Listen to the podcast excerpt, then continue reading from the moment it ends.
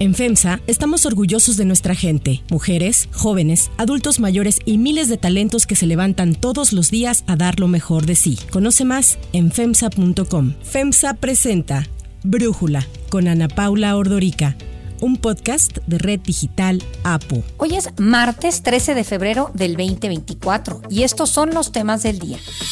Moody's rebajó la nota de riesgo crediticio de Pemex, lo que la coloca a solo un nivel de caer en lo que se denomina especulación de alto riesgo.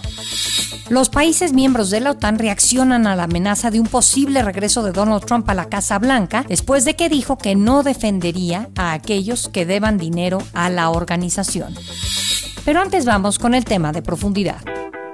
Según proyecciones de las autoridades, el próximo 26 de junio será el día cero, el día en que centenas de colonias de la Ciudad de México se quedarán sin el suministro de agua. La ciudad se está quedando sin agua. Piensa en la ciudad como si fuera una casa y el Cuchamala como un rotoplas que a partir de la tubería le da agua a las y los chilangos. Hoy, además de que ese rotoplas está casi vacío, la tubería que lo transporta en cinco años no ha recibido mantenimiento y no se han reparado las fugas. Así lo dijo Salomón Chertoriski, precandidato de Movimiento Ciudadano a la jefatura de gobierno de la Ciudad de México, que la ciudad se está quedando sin agua. Por ello, desde hace algunas semanas, la CDMX empezó la distribución de agua por tandeo en distintas alcaldías. Desde la segunda mitad de enero, el gobierno de la ciudad y el sistema de aguas de la capital comenzaron a aplicar este tandeo que consiste en dar agua por horarios y días determinados para impedir que los niveles críticos e históricamente bajos del sistema Kutsamala se vean más reducidos de lo que ya están actualmente. Con base en un informe semanal del Comité Técnico de Operación de Obras Hidráulicas de la Comisión Nacional del Agua, el sistema Kutsamala tiene un almacenamiento de 39.3%. Esto lo sitúa en su peor nivel de los últimos 22 años. José Luis Luege, presidente de la Asociación Civil Ciudad Posible y ex titular de Conagua, Semarnat y Profepa, ha señalado que la situación es tan crítica que se trata de un problema de seguridad nacional. Si no hacemos una serie de acciones de carácter urgente que hemos insistido nosotros de seguridad nacional y de emergencia nacional.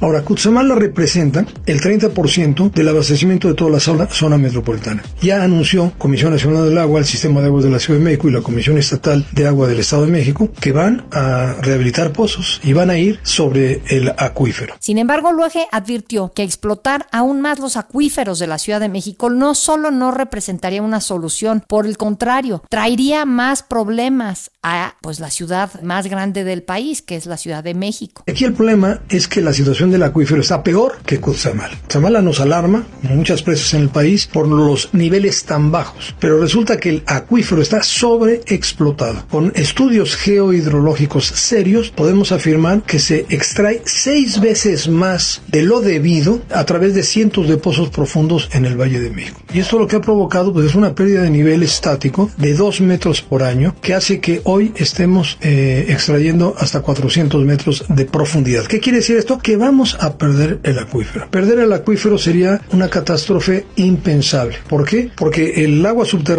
para el Valle de México representa el 70% del abastecimiento. Registros de la Conagua muestran que el mes pasado fue el más seco del que se tengan cifras desde hace 83 años. El sistema Cutzamala, que aporta una cuarta parte del agua que se consume en la Ciudad de México, ha visto cómo los niveles de sus presas que lo alimentan bajan a un 39.3% cuando el promedio histórico a estas alturas del año debería de ser del 76.2% o sería pues ese el promedio medio histórico 76.2%, pero estamos en un 39.3%. La dependencia señala que la lluvia acumulada en enero del 2024 ha registrado un déficit de casi el 33% si lo comparamos con el promedio del año 2020. Este enero fue el enero 17 más seco en los registros desde 1941. La Conagua señaló que las presas del Cutzamala están en mínimos. Por orden descendente, Tuxpan, El Bosque, Colorines, Ixtapan del Oro, Valle de Bravo, Villa Victoria y Chilesdo. El sistema Cutzamala tiene registros mínimos no solo por la poca lluvia, también hay huachicoleo de agua e incontables fugas que se registran por todo el país, pero no son atendidos. Esto último afecta mucho, aunque el gobierno asegure lo contrario y culpe a los medios de comunicación y a la oposición de exaltar la emergencia. Así lo dijo el jefe de gobierno de la Ciudad de México, Martí Batres. Pues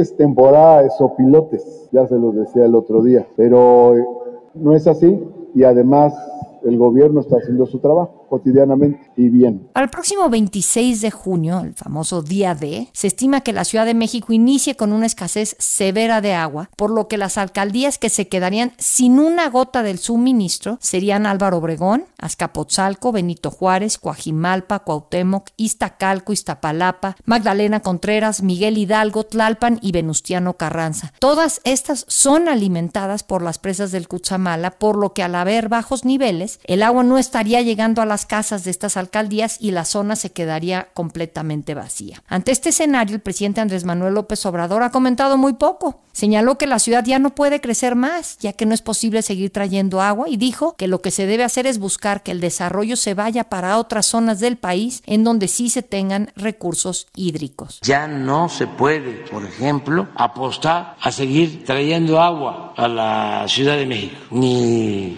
al Estado de México lo que tenemos que buscar es desarrollar las zonas donde hay agua, que el crecimiento poblacional se oriente hacia las costas. Sin embargo, hace un año el presidente aseguraba que iban a traer agua a la Ciudad de México desde el Estado de México, de las inmediaciones del AIFA del aeropuerto Felipe Ángeles. Hicieron trabajos de exploración, eh, de perforación de pozos de agua para la construcción del aeropuerto Felipe Ángeles. Tienen agua en esos pozos y ya se está buscando la comunicación, o mejor dicho, ya hay comunicación y hay coordinación, eh, pero se está buscando resolver cómo eh, se utiliza esa agua para mejorar el abasto de agua en la Ciudad de México. La falta de agua en la Ciudad de México ha provocado manifestaciones de ciudadanos en colonias en donde nunca se habían registrado este tipo de protestas, a pesar de que los últimos gobiernos capitalinos aseguran que se trabaja continuamente en los problemas de agua. El precandidato a la jefatura de gobierno de la Ciudad de México, Salomón Chertorivsky, ha puesto el dedo en el renglón hablando de qué se necesita hacer para mejorar y solucionar paulatinamente el problema del agua. Número uno, el programa Fuga Cero, para reparar toda la tubería de nuestra ciudad. Con eso dejaremos de perder miles de millones de litros de agua y recuperaremos la presión.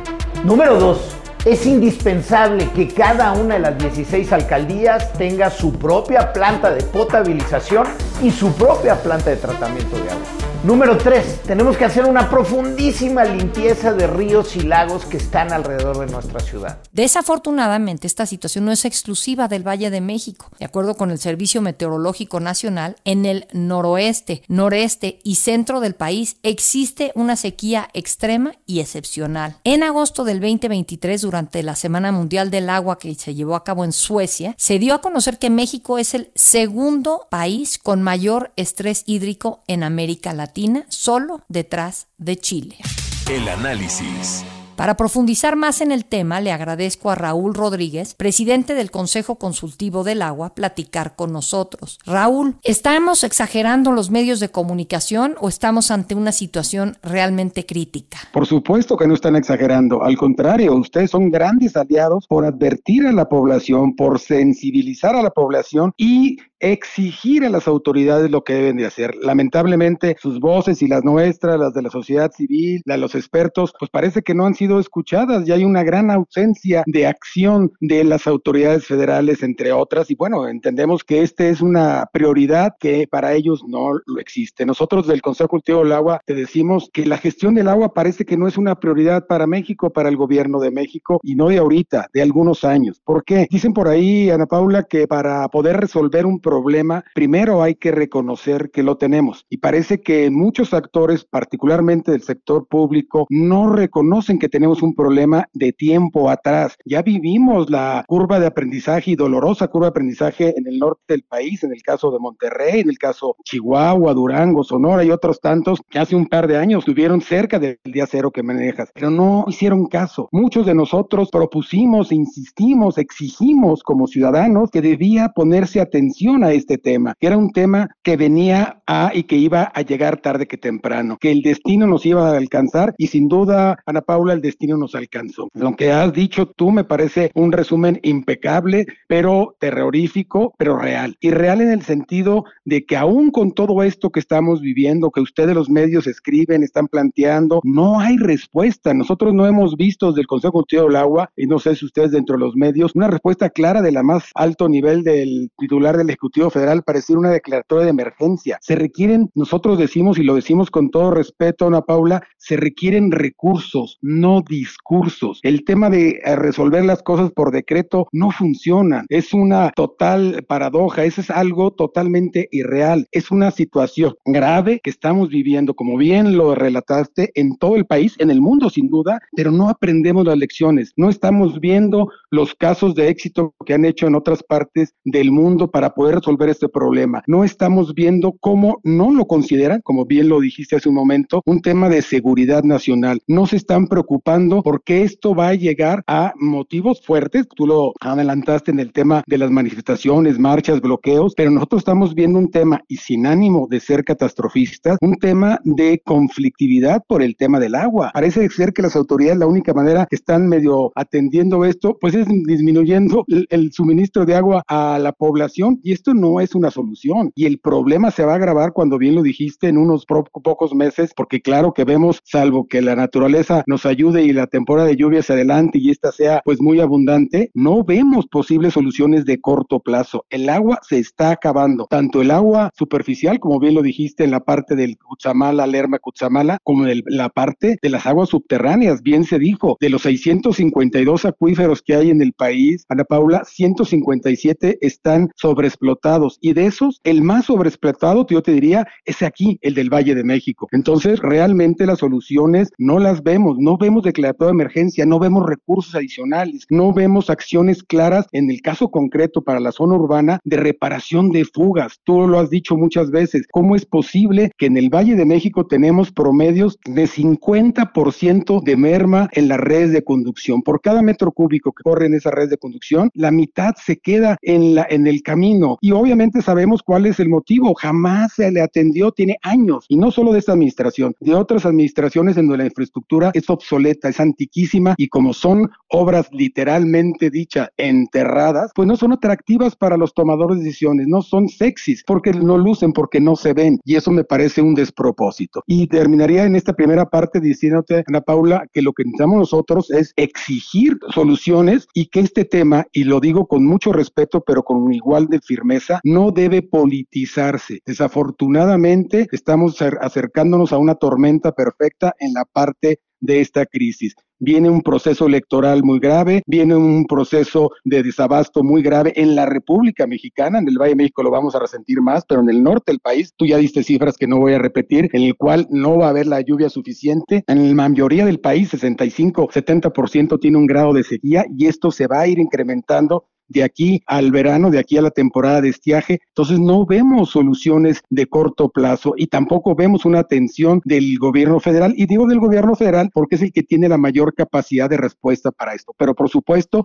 que es una corresponsabilidad de muchos actores, desde el ciudadano, los medios, los gobiernos estatales y municipales, pero realmente el que tiene, tuvo y ha tenido la responsabilidad, pues es el gobierno federal. Y te doy un dato y termino en esta primera intervención. ¿Cómo es posible que sabiendo que es una urgencia en este tema, el recurso presupuestal asignado en el presupuesto de egreso de la Federación para este ejercicio 2024 se redujo en un 12% en relación al 2023. Es inadmisible, Ana Paula. Sí, vi que para la Comisión Nacional del Agua, para la CONAGUA, se redujo 12.5% y para la infraestructura hidráulica casi un 30%, lo que me parece incomprensible, porque justo lo que yo te quería preguntar es, entiendo que la red de agua en el Valle de México tiene 60 años, Y creo que, como tú bien dices, eh, Raúl, no estamos hablando nada más de un problema en la Ciudad de México. Hemos visto cómo en Nuevo León tienen también problemas de sequías. O sea, es un tema que no es exclusivo del centro, también está en el norte del país. Entonces, preguntarte, ¿cómo se tendría que invertir mejor los recursos para que el gobierno cumpliera con eh, su parte para atender esta crisis? Sin duda, yo te diría que hay que darle un sentido de emergencia, hay que darle recursos. Dicen que el amor se refleja en el presupuesto, no vemos el amor ni el interés. Nosotros tenemos un cálculo, de acuerdo a nuestros expertos, Ana Paula, que más o menos debía destinarse entre 140 y 150 mil millones de pesos anuales durante 10 años seguidos, un presupuesto multianual para atender más o menos un portafolio de proyectos de naturaleza hídrica de urgencia en los 32 entidades federativas. Ahorita hay 15 proyectos, pero solo 15 proyectos que se han decidido por una sola persona y de acuerdo, según nosotros, con sesgos eminentemente político-electorales. Nuevo León, Sonora, pero no todos los estados. Si tú preguntas en la mayoría de los estados de la República, no tienen presupuesto. El presupuesto de Proagua, que es el que da los recursos para las 32 entidades federativas, es de 2.600 millones de pesos cuando mucha gente puede decir, oye, pues a lo mejor 140 mil, 150 mil millones es muchísimo dinero. Nosotros decimos, si lo comparas con un presupuesto de egresos de 5.8 billones, billones de pesos, pues no es nada. Y si vemos una escala de prioridades, Ana Paula, pues creo que el agua es una prioridad que, inobjetable. Puede haber muchas necesidades, sin duda, salud, educación, carreteras, pero el agua es un tema fundamental y nos parece un despropósito como otros proyectos que pueden ser interesantes, pero que pues parece que no tienen una rentabilidad social ni mucho menos, tienen una cantidad de recursos asignados terrible y el tema del agua tiene solo 62 mil millones de pesos más lo que tú acabas de decir. Y por otro lado, cuando el sector privado, Ana Paula, se acerca a las autoridades y les dice, oye, si sabemos que hay una estringencia presupuestal, no tienen recursos, permítanos al sector privado poder participar bajo un marco claro de rendición de cuentas, de transparencia, bajo un marco legislativo que existe una ley de acciones público-privadas, poder participar para ayudarle al gobierno a resolver esos problemas y llevar agua a la población, como se han hecho otros proyectos de carreteras y hospitales. Y el gobierno, esta administración ha sido reacio en eso, ha sido renuente. Hay una animadversión por esa parte que nos parece incomprensible. Entonces, estamos ante un círculo vicioso de que parece ser, como dijiste en tu introducción, que el presidente de la República, él tiene en su visión que hay mucha agua porque él estuvo relacionado con el sur del país y allá hay mucha agua. Pues sí, pero eso no es suficiente. Hay una paradoja que tú conoces. El sur del país es el que tiene mayor disponibilidad de agua, sin duda, pero son los estados de la República que menos aportan al Producto Interno Bruto Nacional por sus vocaciones económicas regionales. Y el norte del país, de aquí hacia arriba, hacia el norte del país, es los que tienen menos disponibilidad de agua, pero son los estados que más aportan al desarrollo económico del país. Entonces tiene que haber un equilibrio en esta naturaleza. Nosotros decimos, Ana Paula, que no puede de resolucionarse con discursos, con decretos, lo que decíamos, se necesitan recursos, no discurso. Y esta parte es importante tomar una acción ya. Hay muchos expertos como los que has mencionado. La academia tiene muchos investigadores que han puesto sobre la mesa las posibilidades de solución que tienen que hacerse en un esquema de corto, mediano y largo plazo, pero no han sido escuchados. Y entonces, como decía hace un momento Ana Paula, con nuestro temor es que esto se politice en este proceso tan complicado que vamos a tener en los próximos meses y el problema del agua sea un problema grave, no solo de seguridad nacional, sino que lleve hasta un problema de conflictos sociales, porque bien lo dijiste, también hay un tema que se habla poco, pero que es real y existe. Ya hay problemas del guachicoleo del agua en el norte del país y aquí en el Valle de México. Y hay zonas en el norte del país donde la delincuencia organizada está tomando control de la distribución del agua. A ese nivel nos estamos enfrentando. Hay una cifra de agua no contabilizada que es la que se define como aquella agua que se extrae pero que el organismo de, de operador de agua no la cobra. Entonces quiere decir o que se queda en las fugas o que se está extrayendo de manera ilegal. Esta segunda forma es el guachicoleo del agua y es un tema muy delicado porque hay quien calcula, es difícil estimar las cifras, pero hay quien calcula que es otro tanto de lo que se contabiliza de manera formal. Imagínate, una gran parte de manera ilegal que se está extrayendo de agua y es el toda la mafia, que hay que decirlo también, que existe en el tema de las pipas, de la distribución, del manejo, el control del agua, que en este momento está dándose como un fenómeno. No quiero imaginarme en unos seis meses más, Ana Paula. Ahora, para preguntarte, ustedes desde el Consejo Consultivo, ¿qué recomiendan a la ciudadanía por una parte? Porque te dicen, no te tardes mucho bañándote, no riegues el jardín, o sea, esas cosas de ahorrar el agua, pero yo lo que siento que no sé si México está muy retrasado en ello, es tener sistemas de captación de agua pluvial, poder pues que los eh, WCs no usen agua potable, usen agua tratada, en fin, creo que podría haber otras soluciones, pero no veo que ni siquiera estén en la discusión y eso me preocupa. Totalmente, has tocado el tema fundamental. Debemos de hablar de soluciones y esta es una de ellas, pero que no existe en la política pública, que sabemos que otros países, que en otros lados lo están haciendo, pero que en México no existe ese interés por parte de las autoridades para poder darles incentivos.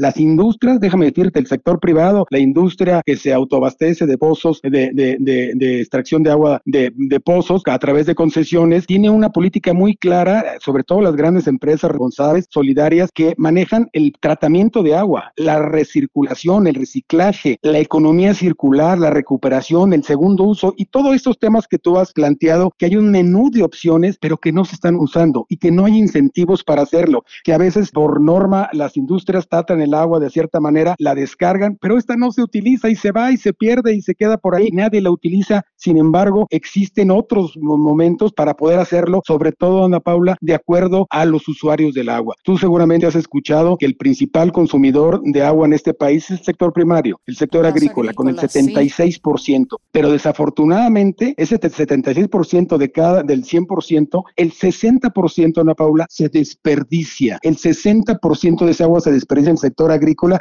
¿Y por qué? Porque no hay incentivos, no hay programas federales como había en otros tiempos para, sobre todo en la media tabla, lo que son los pequeños y medianos agricultores que no tienen programas de apoyo, de tecnificación, de riego, de uso eficiente del agua y otras cosas. Es triste ver cómo estos agricultores que tienen que sembrar y que tienen que proveer la alimentación de este país desperdician el agua o tienen eh, técnicas o herramientas muy ineficientes como el riego por inundación o el riego por lámina y no los que normalmente se deben usar como el de aspersión, goteo y otros que existen, que se requieren recursos, claro que se requieren recursos. Para eso es lo que nosotros insistimos. Por otro lado, el 14% lo consume el público urbano, que es el servicio doméstico. Sumado ese 76 más el 14, es el 90% del agua en este país, son estos dos sectores. El otro 5 es la parte eléctrica, de generación de energía eléctrica, quitando las hidroeléctricas, y el restante 5% la industria, la industria autoabastecida. Entonces, esa es la paradoja de que ahí debe de verse y atenderse el problema. Ahí vemos como una gran ventana de oportunidad y por eso nosotros del Consejo estamos sugiriendo que se haga en ese tema, que el gobierno federal implemente programas de esta naturaleza para que el, se tecnifique el campo. Hay casos de éxito, Ana Paula, en muchos distritos de riego del país, pero no en la totalidad, en la mayoría están abandonados. Hay muchos casos de éxito en el tratamiento de aguas residuales, pero la mitad de las plantas tratadoras de agua están abandonadas o en desuso. Y así te puedo dar muchos ejemplos, lo que tú dijiste, el intercambio de agua de primer uso, que es la que se extrae de los pozos, por agua de segundo uso recuperada o tratada. No se usa, entonces es un despropósito de esa manera está usando agua de primer uso para regar a algo que no necesitan o la industria. Ya ha puesto el ejemplo, sobre todo en Nuevo León y otras partes de la República, que está intercambiando su agua de primer uso por agua tratada con los organismos operadores para esta agua de primer uso dársela a la población. Temas creativos, pero no existe una política pública clara en ese sentido, no existe un interés y no existe planeación Ana Paula. Es el problema de nuestro país. Hay un Plan Nacional Hídrico 2024 que es letra muerta, que no se ha atendido, que no se le ha dado la prioridad, que se han hecho cosas por ocurrencias, cosas por coyuntura, como se van presentando, pero no hay una planación. Y digo, ya no te platico del FONDEM para declarar en la zona de emergencia, estado de emergencia, pues porque ya no existe el FONDEM y no hay recursos. Si se declara la emergencia, se tendrían que buscar recursos, pues del presupuesto de egresos extraordinarios que existen, pero no vemos esa voluntad política, Ana Paula. Creo que la cultura del cuidado y el uso sustentable del agua ha crecido, no lo suficiente, pero se ha incrementado. La gente valora más el tema del agua, la cuida, pero esta parte es marginal, lo que tú dices. Por mucho que tú ahorres los 20 litros cuando te vas a meter a bañar y lo pones en una, una cubeta, pues sí, sí es importante por la suma y el volumen, pero lo otro lo más importante, el 90% está en lo que te digo. Cuando tú lees que el 50% del agua se queda en las redes de conducción o el 40% en promedio a nivel nacional, pues te desmotivas, dices tú, hijo, pues yo que gano con mis 20 litros, ¿no?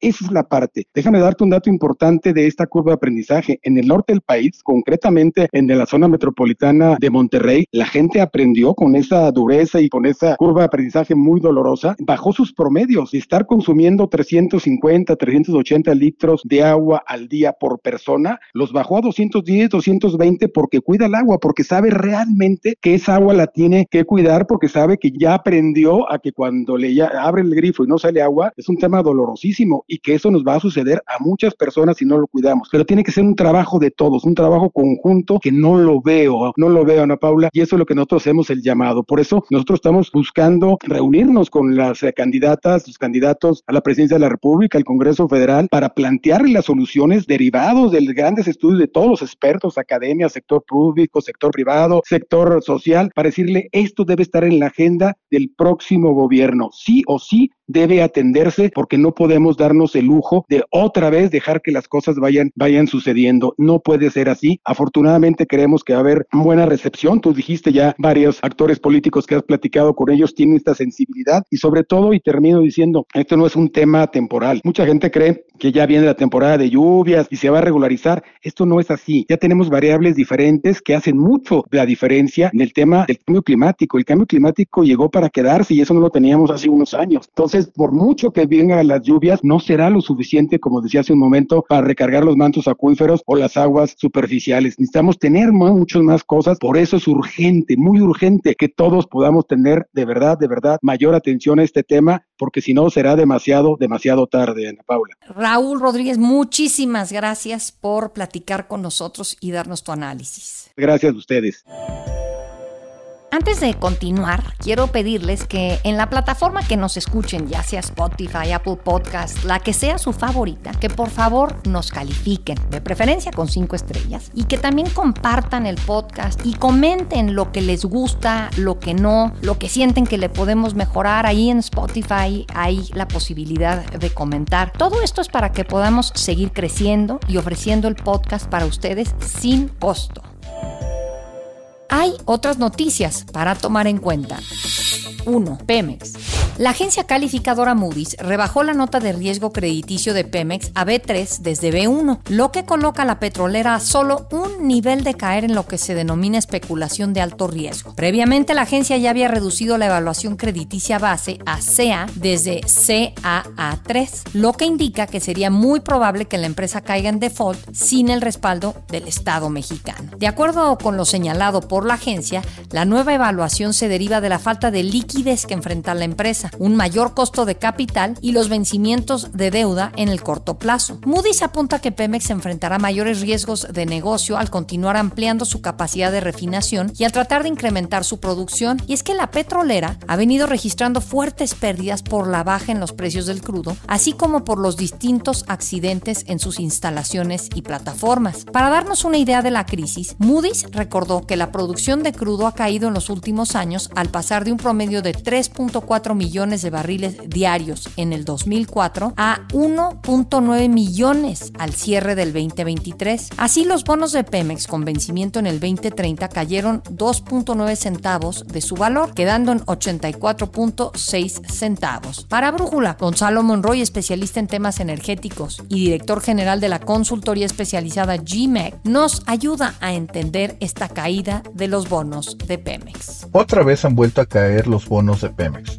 de la baja de la calificación crediticia que le ha dado Moody's, los bonos que Pemex estaba pagando han aumentado a más de 60 puntos base sobre el riesgo país. Y lo que vamos a ver eventualmente es unas preguntas complicadas con respecto al futuro de la petrolera, especialmente de la poca viabilidad que tiene como negocio propio. O, por el otro lado, ser totalmente dependiente de las transferencias que le haga el gobierno federal para tanto el pago de su deuda, complementar inversión, así como también enfrentar un grave problema justamente de liquidez.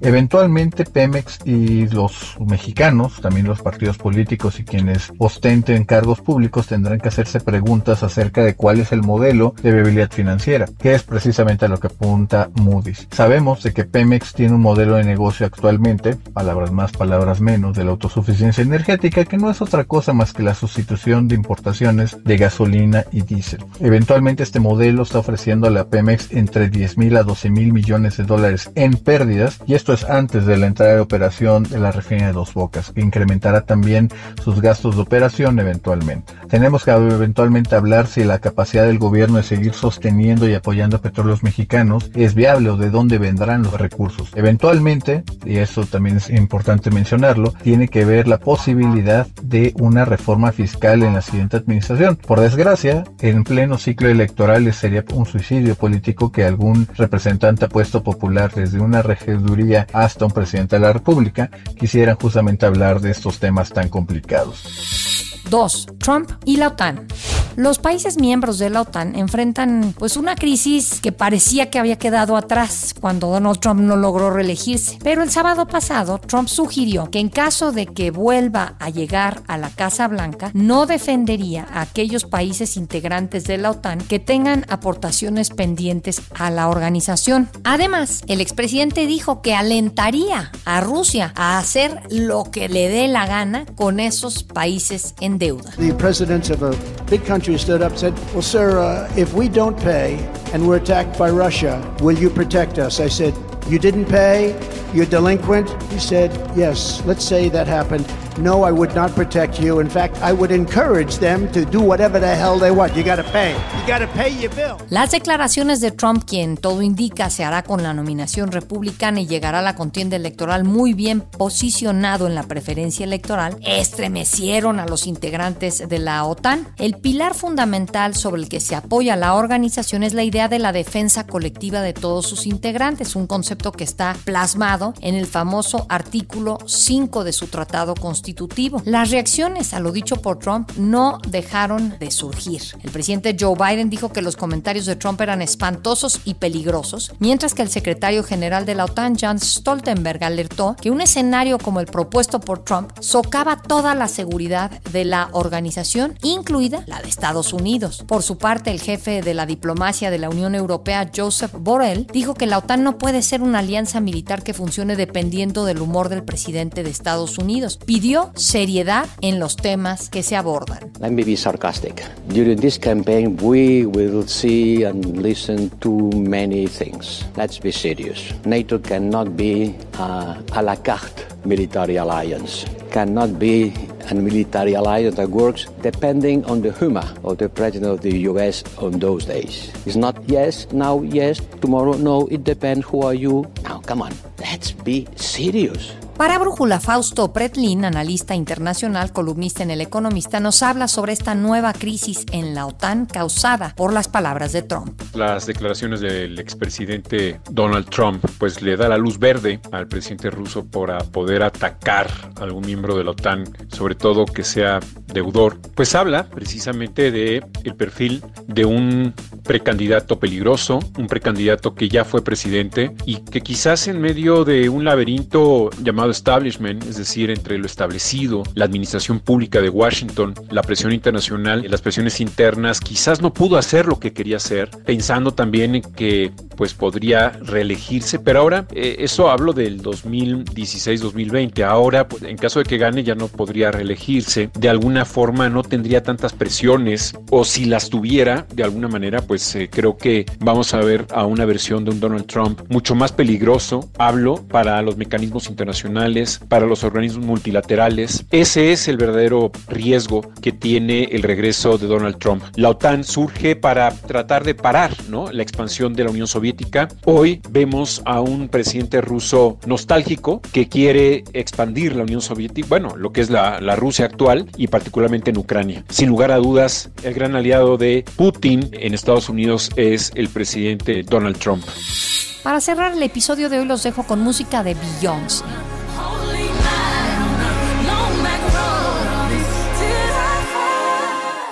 La cantante Beyoncé anunció que su próximo álbum Act 2 será lanzado el 29 de marzo. Tras rendir tributo a la música dance de los 70, el octavo álbum de estudio del artista y segunda parte de The Renaissance será de música country y los dos primeros sencillos ya están disponibles. El adelanto de Act 2 se dio en un comercial del Super Bowl en el que aparece Beyoncé deslizando canciones en su celular en un puesto de limonada que hace referencia a su álbum del 2016 y después con un una serie de obras de teatro que la retratan en diferentes personajes, incluyendo la primera mujer presidenta. El comercial concluye con la frase, ¿están listos? Les dije que Renaissance no había terminado.